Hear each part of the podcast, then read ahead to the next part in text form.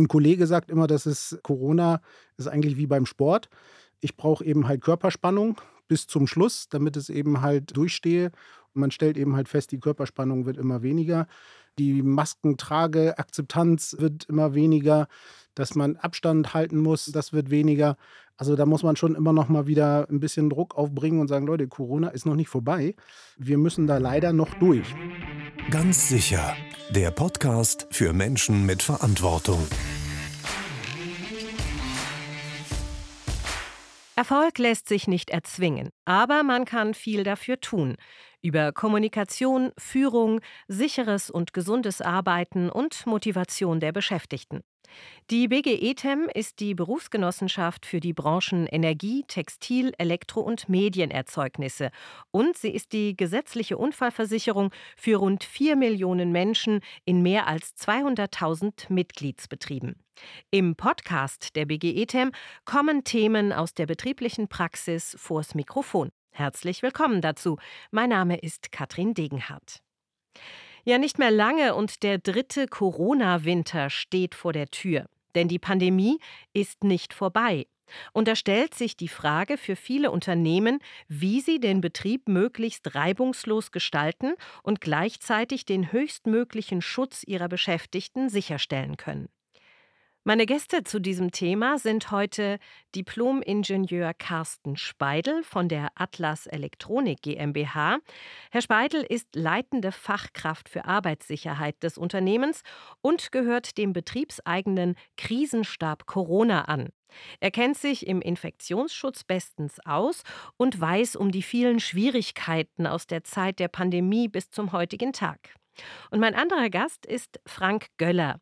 Er ist Leiter Aufsicht und Beratung in der Präventionsabteilung der BG ETE.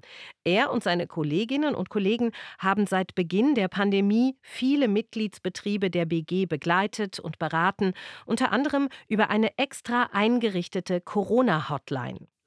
Herzlich willkommen an Sie beide. Moin. Morgen, morgen. Zunächst einmal eine Frage an Sie, Herr Speidel.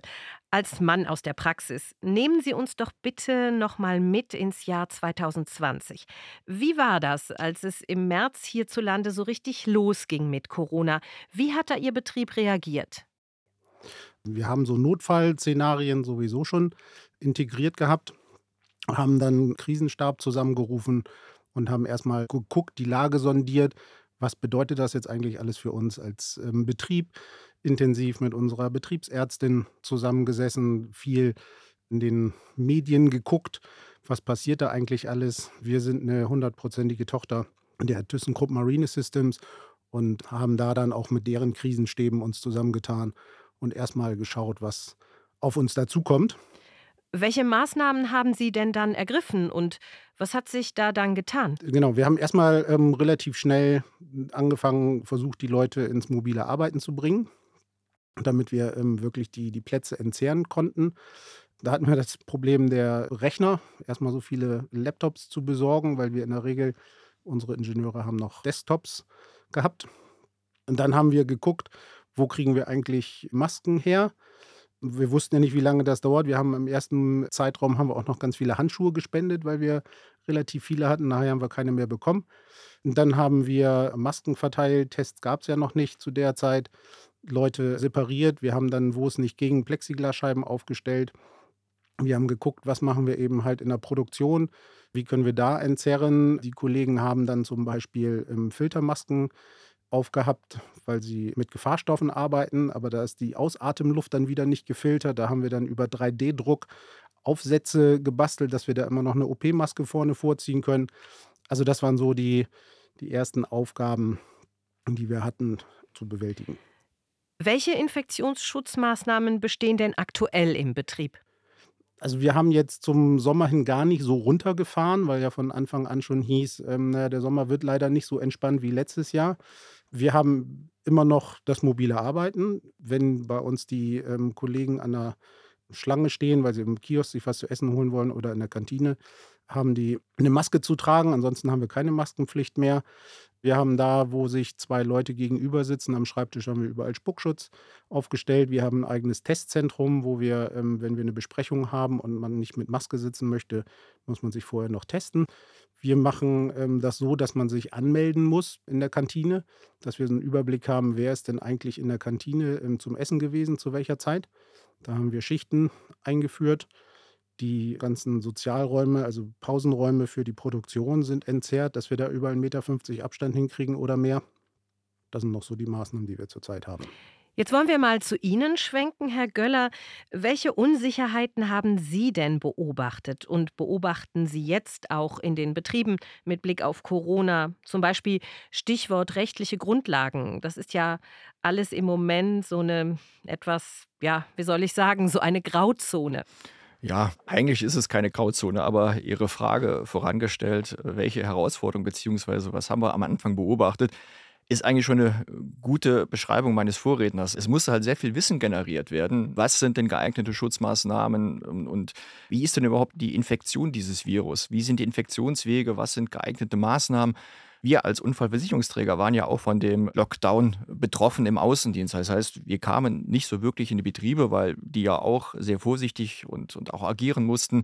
Und wir haben halt früh angefangen, eben genau das Wissen, was Herr Speidel da darstellt, in Handlungsempfehlungen auszuarbeiten, um den Betrieben von Anfang an auch Hilfestellungen zu geben. Und das waren ja die Vorlagen von allen rechtlichen Grundlagen. Das heißt, überhaupt mal zu schauen, was sind denn geeignete Maßnahmen in den Betrieben, um dem Infektionsschutz Genüge zu tun. Die Handlungsempfehlungen, die wir hatten, die waren ja vor allen Rechtsauslegungen ja vorhanden und man hatte schon eine gute Basis, entsprechender Hilfestellungen zu geben. Der Coronavirus war ja auch über den Sommer nicht weg. Die rechtliche Grundlage ist letztendlich genau immer das, wenn man gewisse Gefahren hat, was zu tun ist. Das ist nämlich die Gefährdungsanalyse. Die Gefährdung Corona ist da, also man muss dann im Prinzip systematisch vorgehen und auch das Infektionsgeschehen regional, aber auch im Betrieb mal beobachten, was sind denn geeignete Maßnahmen, um dem Infektionsschutz da Genüge zu tun. Und da haben wir ja ganz viel Erfahrung aus den letzten zwei Jahren gesammelt, was geeignete Maßnahmen denn sind, wie eben auch über die Gefährdungs- Beurteilung erlebt. Eigentlich eine ganz erfreuliche Entwicklung. Ich brauche eine Gefährdungsbeurteilung. Es ist ja gesetzlich auch gefordert. Und die Überlegung ist ja die, die Infektionsmaßnahmen, die notwendig sind im Zusammenhang mit Corona, eben zu integrieren in die Gefährdungsbeurteilung, die ich ja eh machen muss.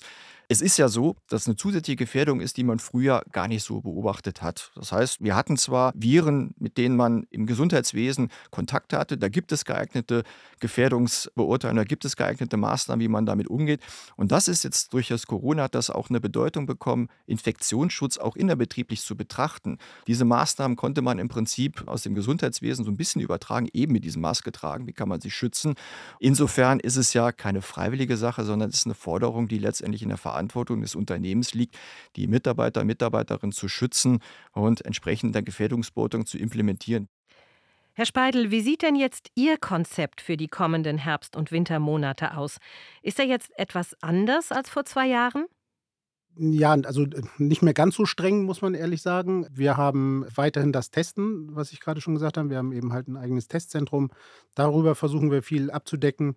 Wir haben versucht, relativ gute Tests zu besorgen, die eine sehr hohe Trefferquote haben. Dann auch wieder ja, Maske tragen und dies vereinzeln eben halt Homeoffice, dass wir das eben weiter aufrechterhalten. Herr Göller, Homeoffice ist ja ein ganz wichtiger Punkt, aber das geht natürlich nicht in allen Bereichen.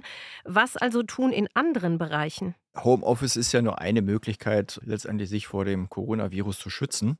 Es gibt natürlich Produktionsbereiche, da geht es nicht. Da gibt es kein Homeoffice. Und da gibt es natürlich geeignete Maßnahmen, eben einer gewissen Kontaktreduzierung, Abstand. Es gibt Möglichkeiten, entsprechend durch raumlufttechnische Maßnahmen dafür Sorge zu tragen, dass eben der Coronavirus sich nicht, wenn jemand infiziert ist, sich nicht dauerhaft im Raum befindet. Aber auch ganz wichtig, Maske tragen, eben um sich da nicht zu infizieren. Es gibt die Möglichkeit, die Produktionsprozesse entsprechend so anzupassen, dass nicht so viele Menschen zum gleichen Zeitpunkt an einem Ort arbeiten. Ich will verhindern, dass sich jemand mit dem Coronavirus ansteckt und dann überlegen, da sind wir schon bei der Gefährdungsbeurteilung, was sind denn die geeigneten Maßnahmen in der Kombination? Homeoffice ist natürlich eine Maßnahme und es gibt aber auch andere Maßnahmen, die ja entsprechend auch in den Handlungsempfehlungen, wie auch eben dargestellt, herangezogen werden können. Und die muss man einfach nach dem gesunden Menschenverstand und nach der Notwendigkeit des Schutzes miteinander kombinieren. Und da ist man auf einer relativ sicheren Seite. Wie unterstützt die BGE-TEM denn Betriebe auch weiterhin beim Infektionsschutz? Die Corona-Hotline ist ja zum Beispiel ein ganz wichtiger Bestandteil. Genau, also die Corona-Hotline ist für uns eigentlich so der zentrale Bestandteil, eben den Betrieben Hilfestellungen zu geben, eben nicht nur textalisch, sondern eine Möglichkeit haben, jemanden mal persönlich Fragen zu stellen und ja auch vielleicht gewisse Feedbacks zu geben. Und für uns ist es die absolut perfekte Möglichkeit, eben auch so ein bisschen das Ohr an der Zeit zu haben. Was sind denn so die konkreten Probleme in den Betrieben? Was sind denn so die Fragestellungen, die aktuell sind? Und der nächste Schritt ist nämlich genau da, die entsprechenden textalischen Hilfestellungen zu geben geben in Handlungsanweisungen, Handlungshilfen, in Checklisten für Gefährdungsbeurteilungen. Dreh- und Angelpunkt bildet da für uns die Corona-Hotline. Wir hoffen uns jetzt auch in der anstehenden Herbstphase da relativ viel auch Hilfestellungen zu geben, aber auch für uns Input zu bekommen, wo sind denn da noch Restfragen, die da noch offen geblieben sind. Und das Interessante ist, dass wir diese Aspekte, diese Menge an Fragen, wir entsprechend auch in unsere, sage ich jetzt mal, FAQs mit reinbringen könnten, um auch über unseren Internetauftrag entsprechend dort zielorientiert und branchenorientiert entsprechende Hilfestellungen zu geben. Herr Speidel, wie hat denn die BGE-TEM Sie unterstützt? Haben Sie auch mal die Corona-Hotline genutzt? Ja, zum einen haben wir von der BGE-TEM auch so eine Mustergefährdungsbeurteilung, gibt es da als Checkliste. Die haben wir uns dann runtergezogen aus dem Netz und geguckt, weil man selber dann nachher gar nicht mehr weiß, was haben wir denn eigentlich alles für Maßnahmen getroffen, dass nachher überall Desinfektionsspender standen. Das war für uns normal, aber dann konnten wir da zum Beispiel wieder einen Haken hintermachen. Also die Empfehlung haben wir uns genommen. Dann kam bei uns die Diskussion auf, stehen zwei Schreibtische gegenüber. Wie ist denn das jetzt? Ein Schreibtisch hat eine normale Tiefe von 80 Zentimeter. Ich soll 1,50 Meter Abstand einhalten. Da habe ich noch Bildschirme zwischen. Muss ich noch mehr machen oder reicht das? Da kam dann eben halt auch die Empfehlung, naja, aber du beugst dich ja eben halt mal nach vorne über den Schreibtisch rüber. Das heißt, du hast die Meter 50 dann vielleicht nicht mehr. Also wäre es da schon empfehlenswert, entweder die Schreibtische weiter auseinanderzuziehen oder eben halt einen Spuckschutz aufzustellen. Das sind so die Fragen, die wir dann auch dann an die BGE-TEM gestellt hatten und mit denen diskutiert haben. Es gibt ja im Moment jede Menge Krisen und Fragen, denen sich Unternehmen jetzt stellen müssen, auch abseits der Pandemie. Wie behält man Corona in der Praxis trotzdem auf dem Schirm? Wie schafft man es, die Mitarbeitenden auch wirklich da am Ball zu halten? Ja gut, zum einen hängen bei uns immer noch und hängen wir auch immer wieder neu auf Schilder, dass man nochmal daran erinnert, bitte Abstand halten, Maske tragen, da wo erforderlich. Wir wollen es jetzt eben halt auch nicht überziehen, weil wir eben doch schon feststellen, für viele ist es Alltag geworden. Die kommen rein, setzen ihre Maske auf oder halten eben halt Abstand, sodass wir da auch nicht permanent drauf hinwirken. Aber hin und wieder gibt es dann eben nochmal eine Veröffentlichung im Inline, dass wir eben halt auf Maßnahmen hinweisen. Wir sind auch international viel unterwegs. Ähm, andere Länder, andere Sitten, da müssen wir natürlich auch immer gucken, ähm, wo wir dann die Mitarbeitenden nochmal vorher briefen, was bedeutet das jetzt gerade in Brasilien bei einer Tochter von der TKMS, was bedeutet das, wenn wir äh, zu den Niederlassungen nach Indien fliegen oder nach England oder wo auch immer. Also das regelmäßig mal so wieder einen Hinweis geben, denkt dran, Corona ist noch nicht vorbei, aber wir übertreiben es jetzt auch nicht. Und wie haben die Beschäftigten vor zwei Jahren auf diese veränderten Bedingungen und die Schutzmaßnahmen reagiert und wie reagieren sie jetzt? Hat sich da irgendwas verändert?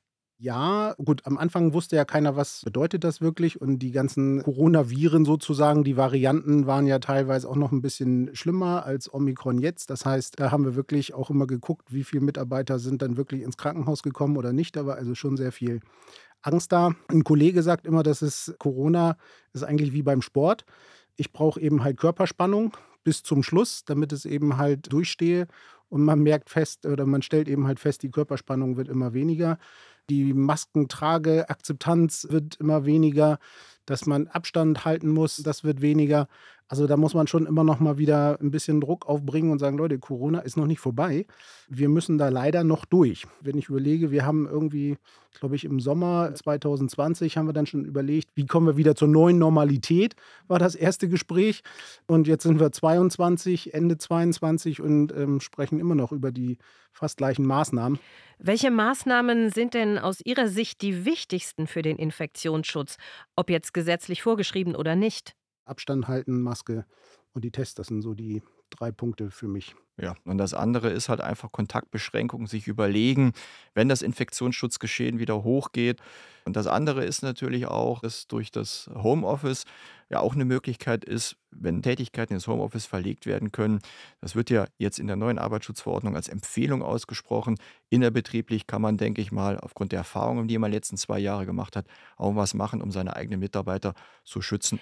Jetzt habe ich mal eine Frage an Sie beide. Wie sehen Sie denn die Neufassung der Corona-Arbeitsschutzverordnung? Fangen wir mal bei Ihnen an, Herr Göller. Also die neue Corona-Arbeitsschutzverordnung beinhaltet ja letztendlich Aspekte, die wir aus den Regelungen zuvor ja schon kennen. Es ist halt nochmal ein klarer Hinweis darauf, politisch gesetzt, äh, auf was es eigentlich ankommt.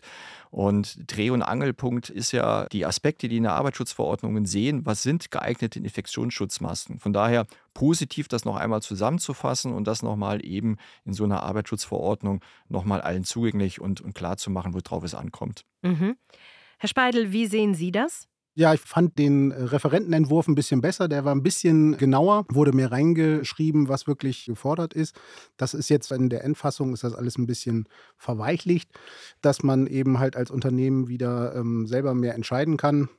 Aber im Großen und Ganzen, wie gerade schon gesagt, sind das eben halt ja die Grundlagen, die wir eigentlich die ganze Zeit schon hatten. Mobiles Arbeiten, Entzerren, Testen und Maskenpflicht das, was eben halt in der Gefährdungsbeurteilung festgelegt wurde, man, lässt man ja weiterlaufen eigentlich.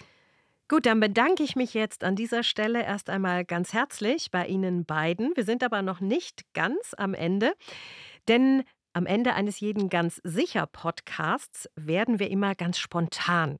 Und das möchte ich jetzt auch mit Ihnen sein. Und deswegen haben wir ein paar auch themenfremde Fragen an Sie zum Thema Vorbereitung oder vorbereitet sein. Denn schließlich geht es ja in unserem Podcast auch um Vorbereitungen für den Herbst und für den Winter. Ich stelle Ihnen die Fragen einfach immer abwechselnd. In Ordnung? In Ordnung, ja. Gerne.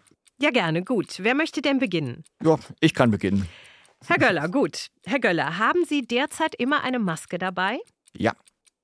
Herr Speidel, wann ziehen Sie gewöhnlich Ihre Winterreifen auf? Im Oktober. Das ist auf jeden Fall gut vorbereitet. Ja. Herr Göller, planen Sie eine längere Radtour oder Wanderung vorher auf der Karte oder fahren bzw. laufen Sie einfach los?